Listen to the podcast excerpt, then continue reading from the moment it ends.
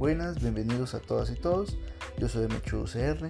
En este podcast vamos a hablar un poco de cultura, de aprendizaje, de cosas de la vida, eh, todo lo que usted puede imaginar que le ocurre a una persona convencional en su día a día, nada más que desde una perspectiva un poco más analítica, un poco más eh, crítica y hasta cierto punto lo que quiero hacer en este podcast es disfrutar de las cosas que ocurren comúnmente en una vida normal, cotidiana de una persona y que usted tal vez no lo ve de esa manera.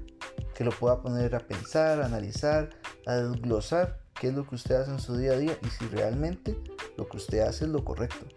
Recuérdese, yo soy el Mechu CR y estoy siempre, todas las semanas, grabando un podcast para usted.